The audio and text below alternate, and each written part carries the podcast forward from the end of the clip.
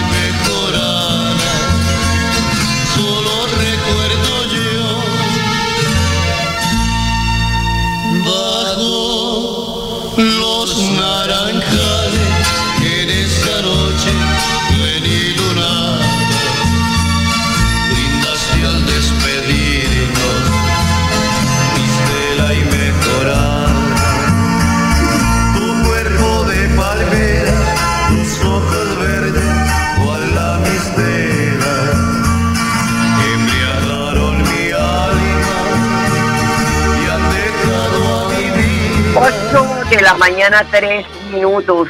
Hola mi gente, muy pero muy buenos días.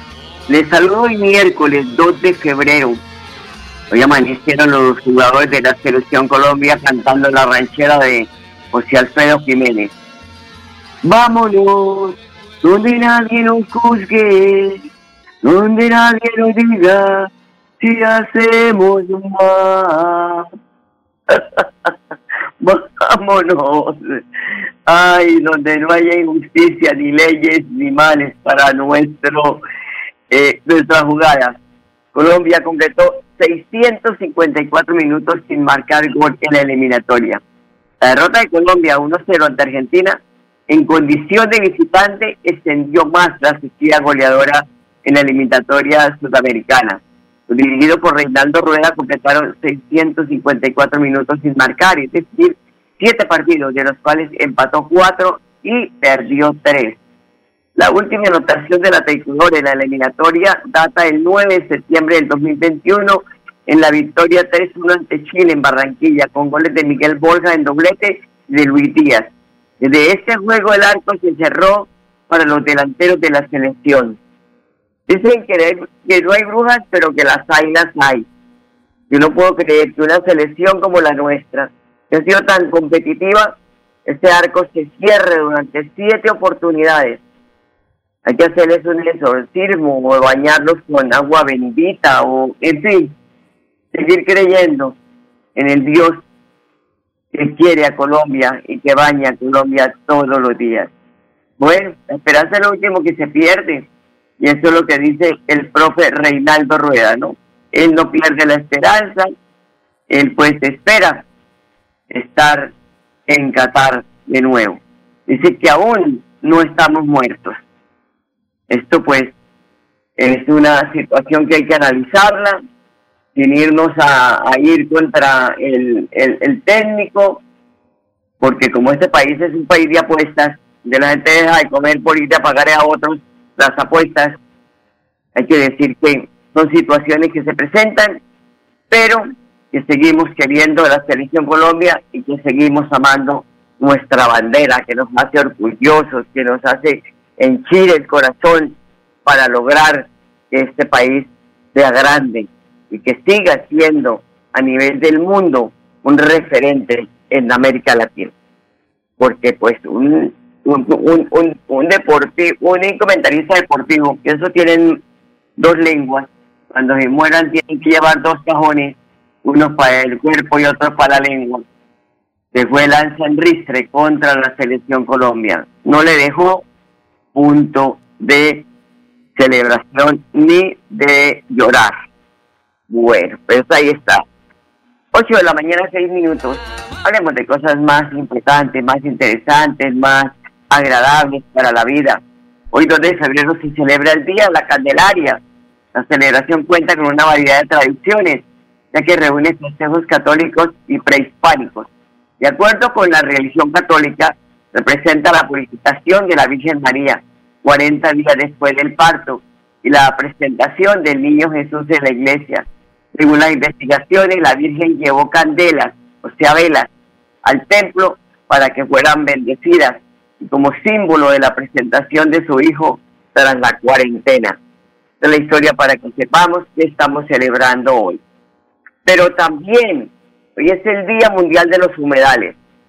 Fue decretado en el año 1997 y la fecha fue elegida en conmemoración de la Convención sobre los Humedales eh, de importancia internacional que se celebró el 2 de febrero de 1971 en Ranzar, Irán. Los eh, humedales son extensiones de tierra que tienen la particularidad de estar inundados de forma permanente. En esta categoría, según los pantanos, las tuberas, las marismas, los arrecifes de coral, los manglares, los lagos, los ríos, etcétera, etcétera, etcétera son ecosistemas hídricos que pueden ser de agua dulce o salada y los llamados humedales artificiales como por ejemplo los embalses, las salinas o los estanques. Por esto hay que cuidar nuestros humedales, es un compromiso, porque pues todos los días esa gotica, esa gotica que en este programa le decimos a la gente, pueda que algún día cale y cuando yo muera, pues digan, que oigan esto, oigan, ay, eso lo decían Paro Parra en su programa de. Y mire cómo estamos hoy, en las mismas que con los mismos, porque no tenemos voluntad de seguirle aportando a este planeta. 8 de la mañana, 8 minutos. Gracias, don Arno Fotero, por la edición y musicalización de este su programa Hola, gente. A esta hora los invito a reflexionar con el padre Luis Sassano. Escuchemos. Marcos 5 del 21 al 43. No está muerta. Lo primero que vemos es Jairo, la figura de un hombre que se compadece, que no hace y no se hace el desentendido con su gente. Al contrario, se compromete con los suyos y se juega por los suyos. Me hace pensar en esas personas que tienen cargos, pero que no hacen diferencia con su gente que labora para él o para ella. Un cristiano debe tener un buen trato con su gente, con sus empleados. No sirve ir a misa todas las mañanas y ser un tirano con su gente, con sus empleados. No va a ser un ángel en la iglesia y un diablo en el trabajo. Como si también de ese empleado que busca sacar tajada en cualquier momento, ese empleado cristiano tampoco me sirve, tampoco nos sirve. Pero también vemos la situación de que no está muerta. Jesús da esperanza y te invita a vos a que des esperanzas, porque pájaros de mal agüero hay en todos lados. Y siempre aparecen esas personas que tratan de tirar para abajo. Hoy vos tenés que ser ese Jesús que da esperanza y que se comprometa a acompañar a ese hermano que sufre y que recurre a Jesús. Hoy vos y yo estamos llamados a comprometernos en el caminar difícil del otro Sí, a acompañar a ese que está sufriendo y que está golpeado en la vida, aquel que no encuentra esperanza ni luz. A ese tenés que acompañarlo, porque te necesita, porque nos necesita. Y por último, levántate.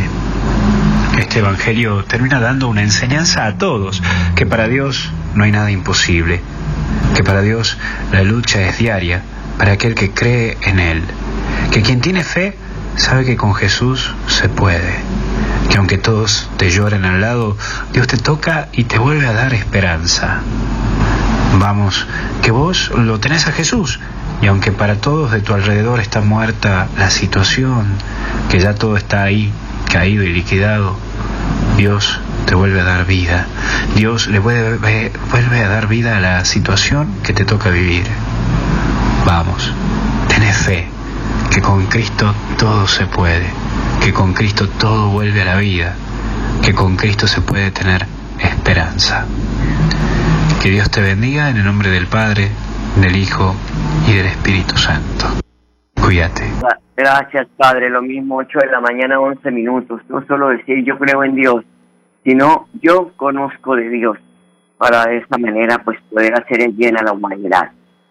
La metida de patas de la FAO, que publicó un reporte sobre los puntos críticos del hambre en el planeta e incluyó a Colombia, en dentro de esos 23 países donde hay hambruna, donde hay hambre, pues el gobierno nacional rechazó por vía diplomática la inclusión del país dentro de este mapa, sino que también criticó el desconocimiento de los avances logrados y el que las conclusiones del reporte no corresponderán a la realidad nacional en esta materia. Conversaba la semana pasada en el mercado con algunos de los comerciantes y yo les decía, bueno, y esta comida que ustedes todos los días clasifican, ¿qué pasa? Me decía, no, eso no se pierde.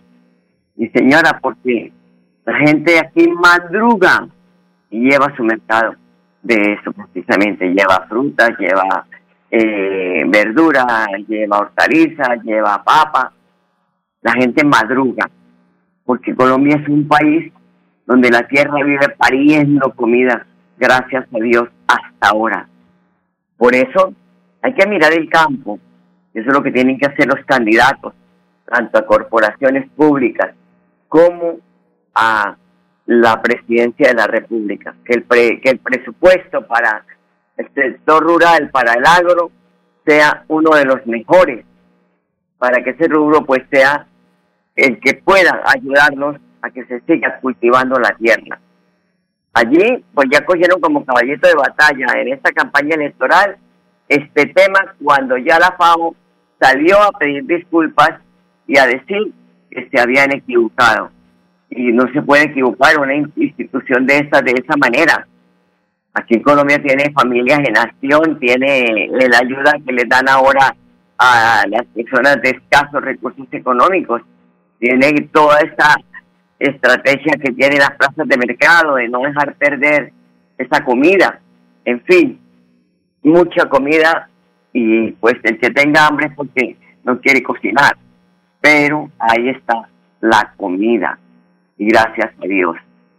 Son las 8 de la mañana, 14 minutos, y hablando de política, ya el ingeniero Rodolfo Hernández está conformando su gabinete. Si gana la presidencia de la República, ya ha dado algunos nombres, entre ellos para el Ministerio del Transporte, el de santanderiano Félix Jaime Lasprilla. Me alegro por el doctor Jaime Lasprilla, una persona proba que sería un excelente ministro, pero tenemos que esperar, como decían los abuelos, no ensille la bestia antes del viaje, porque pues hay que esperar.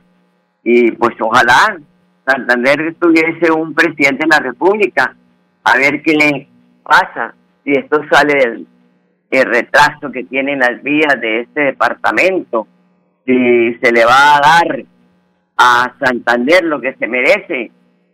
Y pues eh, para un presidente donde la mayoría de la gente es corrupta y ladrona, pues tiene que ser muy difícil gobernar un país. Porque yo me imagino al doctor Hernández diciéndole a los presidentes de América Latina que son ladrones, que son corruptos, que, bueno, en fin, hay que mejorar el lenguaje, porque siempre estamos señalando, condenando, pero resulta que cuando llegamos a los estrados judiciales no hay pruebas. Mucho tilín, tilín y nada de paleta. Y el señor Petro, el Papa lo recibió conversó con él durante 45 minutos. Ojalá hoy se conozca cuál fue el resultado de esa reunión, porque para nadie es un secreto que Gustavo Petro es ateo, sería muy bueno conocer de buen recibo durante esos 45 minutos que conversó con el Papa y qué le dijo frente al tema de él, que él no cree en Dios. Entonces sería pues muy importante conocerlo a fondo.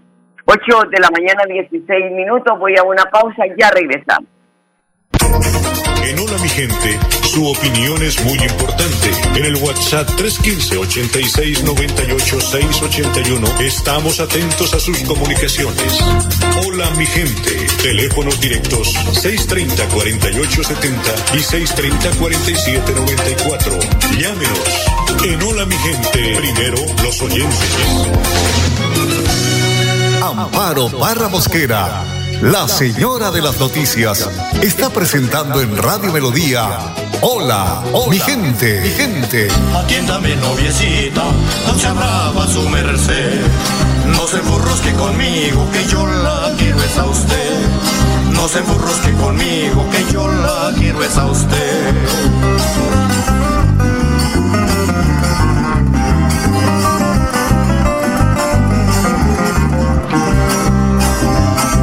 Atiéndame noviecita, no se abrava su merced. No se burrusque conmigo, que yo la quiero es a usted. No se burrusque conmigo, que yo la quiero es a usted. Bueno, no conmigo porque yo la quiero es a usted. 8 de la mañana, 17 minutos. Si hablemos de COVID. El Ministerio de Salud notificó este martes 14.454 nuevos contagios y 251 personas fallecidas a causa de la enfermedad de COVID-19 en Colombia. Reportaron 1.015 nuevos casos y 18 muertes por COVID-19 este martes en Santander. Los 172.390 casos confirmados de COVID registran el departamento de Santander de acuerdo con las últimas cifras entregadas por el Ministerio de Salud. Además, 7.801 personas han muerto por la enfermedad en medio de la pandemia. Ya vamos para 8.000 las víctimas, 8.000 hogares que han llorado a su ser querido por la pérdida de uno de ellos, por esta peste que nos ha arrinconado. 8 de la mañana, 18 minutos. John Forero, secretario de Salud del municipio de Girón, confirma que hay vacunas contra la COVID-19 en su municipio. La Secretaría Local de Salud se permite informar a la ciudadanía que ya cuenta con la totalidad de biológicos necesarios para garantizar el cumplimiento del Plan Nacional de Vacunación COVID. Tenemos la posibilidad de llegar a la vacunación de primera dosis, completar esquemas y las dosis de refuerzo que tantos ciudadanos estaban esperando. Hoy contamos con biológicos como Moderna, AstraZeneca, Pfizer, Sinovac y Janssen, que nos permitirán llegar a todos los ciudadanos. Estamos ubicados en la plazoleta de Metro desde las 8 de la mañana hasta las 6 de la tarde y en Alianza Diagnóstica, media cuadra arriba del Hospital de Girón. Es importante tener presente que el COVID no se ha ido, nos sigue causando una serie de afectaciones importantes y en el mundo el número se incrementa cada día más. La vacunación está a nuestro alcance y el gobierno de Girón quiere que usted complete sus esquemas. 8 de la mañana, 19 minutos. El director de la Organización Mundial de la Salud, la OMS, Tendros Adhanom, consideró este martes prematuro declarar una victoria contra el COVID y abandonar el empeño de detener la transmisión del virus. Abro comillas de lo que dijo, ¿no? Es prematuro que cualquier país capitule o se declare victorioso, dijo el responsable en una rueda de prensa preocupado ante el aumento del número de muertes en la mayoría de las regiones del planeta. Y María Van, encargada de la lucha contra la COVID en la Organización Mundial de la Salud, advirtió sobre un relajamiento precoz de las medidas de prevención. Dice, efectuamos un llamado a la prudencia, ya que muchos países todavía no alcanzan el pico de Omicron. Muchos países tienen un nivel bajo de cobertura de vacunas, indicó la experta. Por tanto, la recomendación señoras y señores, de bioseguridad, lavado permanente de manos, el alcohol, que no le falte, y además, pues el tapaboca, que tape, que cubre, que cubra nariz y boca, porque muchas personas están con el tapabocas en la barbilla, un solo en la boca, y no se dan cuenta de que se están exponiendo. Son las 8 de la mañana, 20 minutos. Salir es pionero en Colombia en la utilización de tecnología para la desinfección de aguas residuales urbanas domésticas. 75 mil habitantes de la provincia de Guanentá, especialmente en los municipios asociados a la cuenca del río Ponce, se beneficiarán con este proyecto que busca disminuir los niveles de contaminación de este importante afluente santanderiano. 821. Hoy hay un pronunciamiento del gobernador Mauricio Aguilar sobre las conclusiones de la reunión que sostuvo con el presidente Iván Duque, luego de presentarle diferentes proyectos que consolidan las metas de inversión que el gobierno departamental se ha propuesto para el desarrollo de Santander. Escuchemos. En la reunión que sostuvimos con el señor presidente Iván Duque nos acompañaron diferentes empresarios y gremios del departamento de Santander, al igual que alcaldes del área metropolitana y Barranca Bermeja. Socializamos varios proyectos estratégicos, uno de ellos como el anillo vial externo metropolitano, 25 kilómetros de doble calzada, que nos permitirá descongestionar y mejorar la movilidad en el área metropolitana. La culminación y construcción de los puentes peatonales y los retornos en el anillo vial que conduce Floria Blanca a Girón, la culminación del sector 1 y sector 2 de la vía Yuma en Barranca Bermeja para generar ese gran desarrollo en el Magdalena Medio, la ampliación del convenio 1113 para poder desarrollar proyectos estratégicos en el área metropolitana y el fortalecimiento de este convenio de manera gubernamental e institucional que nos permita generar esas grandes inversiones en los próximos años. Y desde luego también el fortalecimiento del ICP, donde queremos hacer y seguir generando esa transformación energética y el paso a esas energías renovables en todo nuestro país y desde luego en nuestro departamento para que sigamos avanzando a esa gran transición. Y desde luego un gran proyecto regional como es la masificación de gas rural y urbano en más de 30 municipios que beneficia a más de 30 mil familias campesinas y 40 mil en el sector urbano. Son proyectos importantes, estratégicos que de la mano del señor presidente Iván Duque y el gobierno siempre de Santander seguiremos liderando para consolidar el desarrollo de nuestro departamento. Bueno, diríamos que solo con la obra del anillo vial externo, esos 25 kilómetros de doble calzada, mejor dicho, la sacarían del estadio. Ojalá se logren recursos, esos recursos, y que la bancada parlamentaria en Bogotá apoye el burro, porque ellos son los que tienen la credencial, los que pueden hablar con el ministro, con el presidente y decirle, mire, papá, estos son los proyectos, ayúdenos, porque nosotros no venimos a pedirle para nosotros, sino para el departamento. 8 de la mañana, 23 minutos. El director general del IMEBU, Luis Gonzalo Gómez, explica cómo se encuentra Bucaramanga luego de que el DANE diera a conocer los indicadores de desempleo en el país. Hoy conocimos el reporte del mercado laboral para el 2021 por parte del DANI. Nuestra ciudad arrojó en estas estadísticas una disminución de 1.3 puntos porcentuales con respecto al porcentaje nacional, lo que representa una tasa de desempleo del 12.4%, ubicándonos en un honroso tercer lugar después de Cartagena y Barranquilla. Y en tasa de ocupación, es decir, en cuanto a las personas que mantuvieron su empleo en el 2021, estuvimos 4.8 puntos porcentuales sobre la media nacional con un 57.1%. Desde la alcaldía de Bucaramanga y el IMEBU, seguimos construyendo una ciudad con oportunidades para todos. Son las 8 de la mañana, 25 minutos. Importante inversión en la recuperación de vías urbanas de la Comuna 1 adelante a la alcaldía de Bucaramanga. Iván José Vargas, secretario de Infraestructura Municipal, afirma que es un logro de destacar los recientes trabajos de mejoramiento de la malla vial en esta comuna.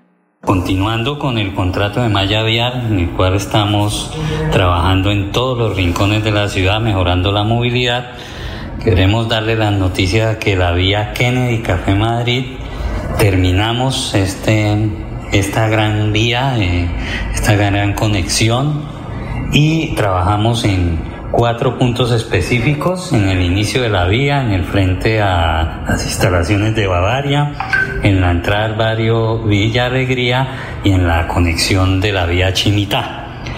Eh, en total fueron 6.000 metros cuadrados de intervención con un costo de 900 millones de pesos. Eh, mejoramos la movilidad de toda la vía. Estos habían unos sectores muy malos, muy peligrosos y pues queremos dar, darle este parte de tranquilidad a la comunidad, que ya por esta vía puede transitar tranquila, respetando las normas de tránsito y lo que queremos desde la alcaldía, mejorar la movilidad y la seguridad de los ciudadanos. 8 de la mañana, 26 minutos. Nos vamos contándole que hoy el periódico Vanguardia trae una importante noticia sobre la denuncia que denuncia al operador del PAE por presunta falsedad en documento privado en Bucaramanga. La alcaldía interpuso denuncias de la Fiscalía General de la Nación contra la Unión Temporal Bucaramanga Escolar por presuntas irregularidades e inconsistencias. Esto pues lamentablemente no para porque eh, la, en los últimos años el programa de alimentación escolar PAI en Bucaramanga ha sido ejemplo en el país, pero no es a quien se cuele para empezar a hacer, eh, atentar contra la salud de los niños, porque esa es la ración que ellos eh, reciben durante el día, muchos de ellos, esa es la única comida que tienen, o pues por lo menos las comidas con los nutrientes que necesita un niño para su desarrollo, y para que no caiga en la desnutrición. Amables oyentes, gracias por su sintonía. Eh, los dejo con la programación de Radio Melodía y hasta mañana. Los quiero mucho. Hola Vigente, programa de orientación periodística y de servicio social al servicio de Bucaramanga y Santander y con los hechos que suceden diariamente en el país. Hola mi gente, mi gente. Dirige y presenta Amparo Parra Mosquera, la señora de las noticias.